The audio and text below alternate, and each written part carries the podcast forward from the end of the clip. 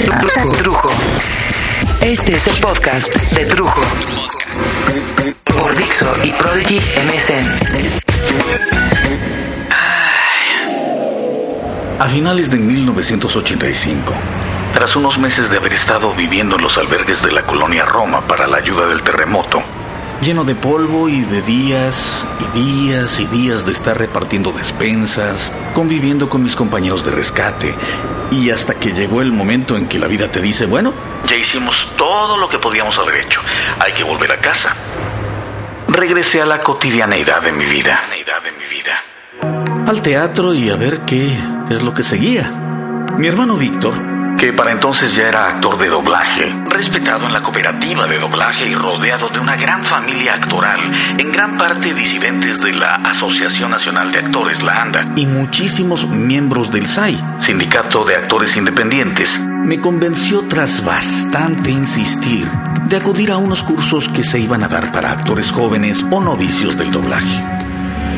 Yo entonces era un actor que venía del CUT, del Centro Universitario de Teatro, y de hecho eh, siempre pensó la comunidad de actores de teatro que el doblaje era algo así como... pues como menos, una subespecialidad. El negrito del arroz y, contagiado de ese desdén, acudí sin gran esperanza ni pretensiones a estos cursos sabatinos de fines de noviembre de 1985. Desde el primer día, el doblaje me cautivó. Y al primer actor que vi doblar como tal fue a Gabriel Pingarrón. Gran actor de teatro y televisión, pero gran actor de doblaje que interpretara a David Carradine en la serie televisiva Kung Fu. Esa serie maravillosa que le robaran como idea original a Bruce Lee al quitarlo del reparto porque los productores pensaron que para interpretar a un monje budista que escapaba de China buscando al asesino de su maestro, Bruce Lee resultaba demasiado chino. no mames, pinches productores. Aún así, bueno, la idea fue tan maravillosa que resultó ser un gran hit. Y esa voz mediana, gentil y cuidadosa era la voz de Gabriel Pingarrón. ¡Wow! Claro que todo eso lo supe después.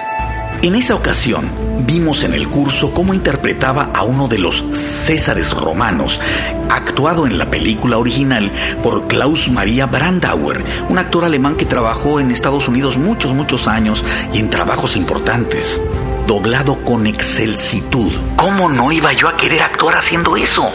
Después vi cosas maravillosas, muchas, muchas más. Pero ese fue el encuentro mío con el doblaje.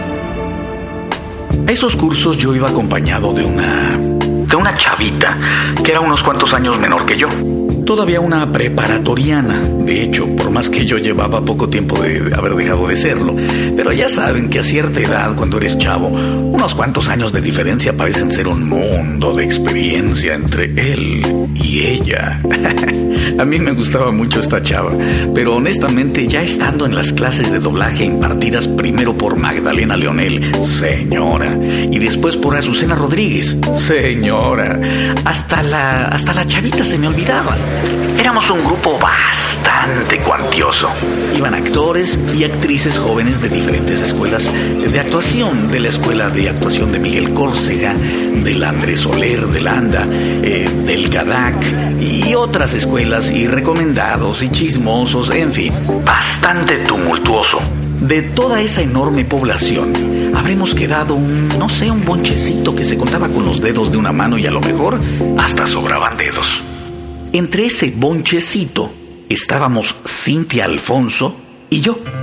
Cintia venía de la escuela de Miguel Córcega. Después me enteré que el maestro Córcega, actor y simpatizante del movimiento disidente de la ANDA y actor de doblaje en la cooperativa, había hablado con sus estudiantes y los invitó a acudir a estas clases. Por eso es que Cintia, con algunos de sus compañeros, acudió más con hueva que con ganas. Tomó las clases con sus cuates, con hueva, echando desmadre, en esos grupitos que se ponen hasta atrás del salón y solo están echando desmadre. Yo la verdad no me di cuenta de la existencia de Cintia durante las clases porque raramente en mí al gustarme tanto lo del doblaje, me senté con mi novia amiga hasta adelante y cada vez que podía pasar a practicar pasaba. Y claro, me ganaba la antipatía de algunos del grupo y entre ellos la antipatía de Cintia, a la que le pareció un sangrón pesado que según ella yo ya hacía doblaje y solo estaba tratando de impactar a la chavita o a los nuevos, no sé. En su mente yo creo que era chance para agarrar chavas o no sé qué ideas le pasaron por la cabeza, pero como yo ya dije, yo ni color de su existencia. Meses después, cuando por alguna razón que desconozco decidieron llamarnos a algunos muy pocos de ese grupo, estábamos ella y yo. Corría el mes de mayo, junio, y yo estaba colaborando en ese tiempo en el rollo del Mundial de Fútbol del 86. Y moviéndole por aquí y moviéndole por allá, pude entrar al grupo de choferes traductores para corporativos de la FIFA. Entonces iba y venía del y al aeropuerto, llevando gente importante de las selecciones de diferentes países. Era un chofer multilingüe al servicio de la Federación Mexicana de Fútbol. Y como charola o insignia, traía uno de esos carros del Mundial. No manches, me sentía como soñado. Entonces, me llaman al doblaje a hacer mis primeros pinitos, los primeros doblajes. Yo llegaba con el carro del Mundial del 86. Peor me odiaban los que me odiaron. Un día, entrando a la salita de espera de la cooperativa de doblaje, esperando pasar a hacer mi diminuta intervención, vi llegar a una chava, mediana de estatura, unos ojotes bonitos, un peinado de colitas de caballo y vestida como de vaselina con una faldota, su blusita, un suéter. ¡Sandy! Digo, Cintia. Era Cintia Alfonso. A mí me pareció hermosa, un poco pasadita de maquillaje, pero hermosa, muy bonita.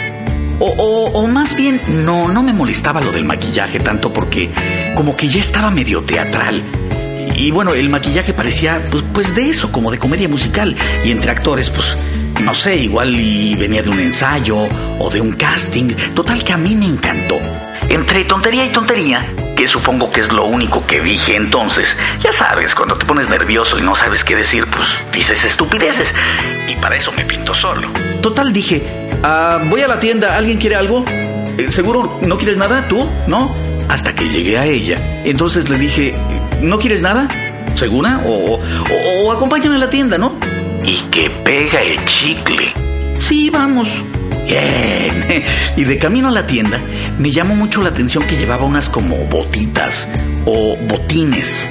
Unos botines blancos muy chistosos que yo, la verdad, nunca había visto en nadie, ¿no? No, no me había percatado de la existencia en otros pies de los botines. Eh, no sé, parecían como botines de abuelita. Eran muy bonitos, pero remarcaban la forma rara de caminar de ella. Y entre lo nervioso y lo pendejo que puede ser uno, le dije, a ver, a ver, ¿quién soy?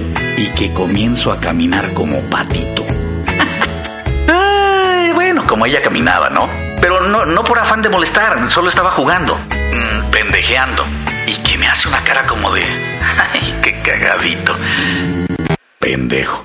Y que cambio el tema y bueno, ya seguimos, ¿no? ¿Y qué haces? ¿Y dónde estudiaste? Y, ah, mira, qué padre, y esto y lo otro. Y, eh, hasta que de pronto llegamos al tema. Oye, ¿y qué a ti te gusta bailar? Entonces ella me respondió, uy, sí, me encanta, con una sonrisota como diciendo, pásale, compadre, está usted en su casa. Y ahí lo ideal era decir, si ella decía, uy, pues a mí me fascina, inmediatamente un, si te invito a bailar, ¿vas? ¿O te gustaría ir a bailar conmigo? La mesa estaba servida, estaba puesta. ¿Qué hice? Nada. Me quedé como a media entrevista donde ya se te acabaron las preguntas y ya no sabes qué decir, como a medio programa documental de los gustos de las jóvenes de los ochentas. Nada. ¿Te gusta bailar? Uy, sí, me encanta. Ah, pues qué bueno. Otros churritos, don Pedro. ¡Qué pendejo! Total que eh, entre una cosa u otra, eh, yo sé que le gustaba a la chamaca, ¿no? Y a mí me gustaba ella. Pero no hallábamos el modo de hacérnoslo sentir. Y si no hubiera sido por una amiga mutua, Martita, que la llevó a un ensayo general mío en una obra de teatro que íbamos a llevar al Cervantino. La Güera Rodríguez con Kitty de Hoyos, bajo la dirección del maestro Pepe Solé. En paz descanse el arte y la buena conversación. y que me la lleva. Y estaba yo a medio ensayo y de pronto, de la nada, en las butacas, Martita y Cintia. Y todo mundo se enteró antes que yo y me decían, ándale cabrón, no manches. Dos viejas te están esperando allá sentadas. No mames. Dos viejorrones. Porque la Martita también tenía su botecito, ¿eh? Era mi cuata y todo, pero como güerita de rancho. Bueno, de rancho del norte. Y la Cintia, pues bonita. Como ya les dije, ¿no? Bonita, bonita. ¿Y qué me dice la Martita? Ay, Rubencito, fíjate que tengo que, que irme. Ay, le das un aventón a su casa, ¿no? Si cuando se ponen de acuerdo son, son como el diablo. Sí, sí, sí, no hay tos, yo la llevo. ¿Está bien? Y entonces Cintia asentió y me esperó hasta que terminé mi ensayo. Ese día de octubre, ya en la madrugada del 19 de octubre de 1986, fue cuando comencé un, un romance que lleva 22 años. Subiendo, bajando, cometiendo errores, tratando de corregirlos metiendo las patas y también hincándonos para disculparnos cuando, cuando ha sido necesario, pero siempre con un amor sin límite, sin condiciones.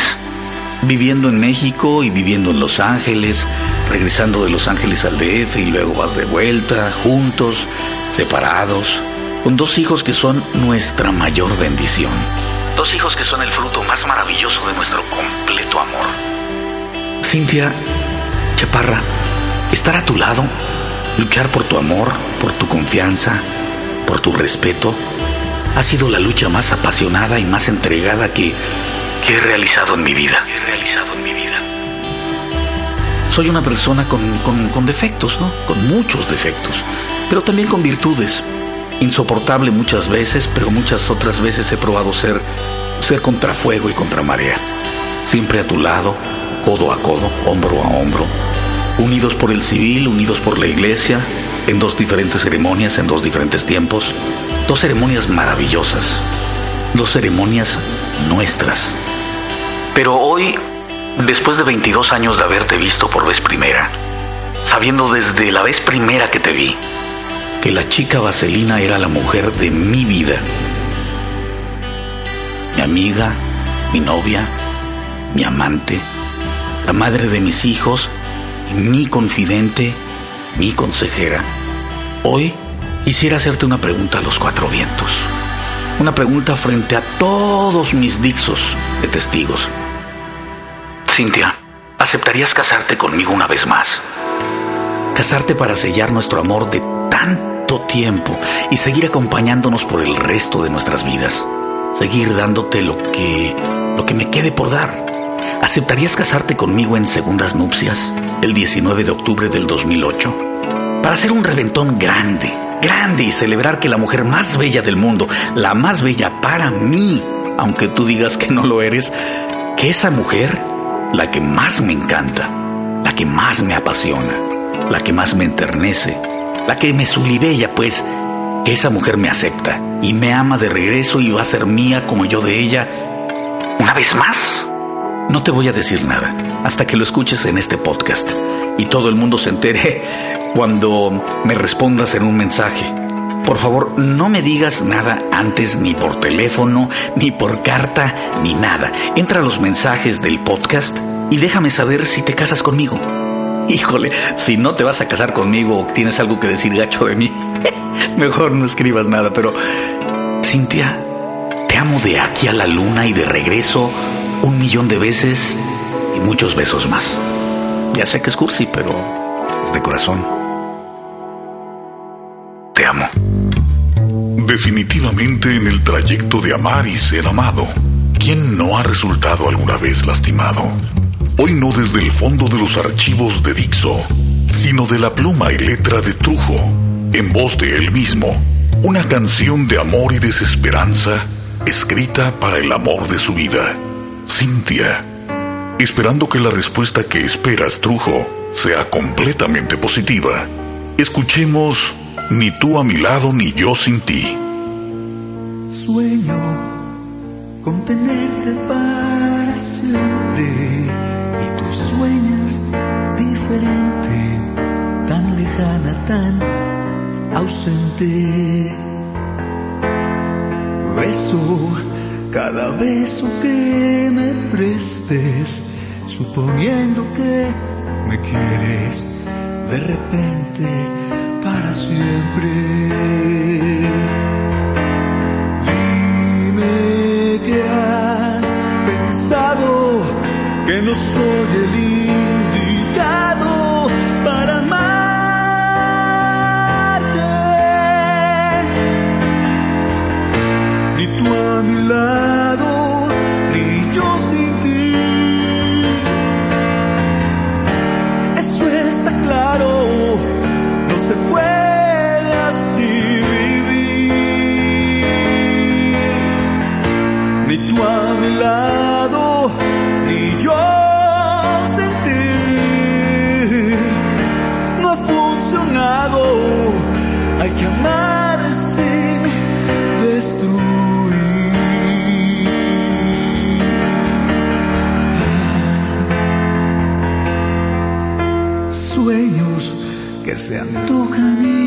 incoherentes, ideas locas que me llegan de repente a la mente. Besos que quieren arder por siempre, esperando que te quedes de repente para siempre.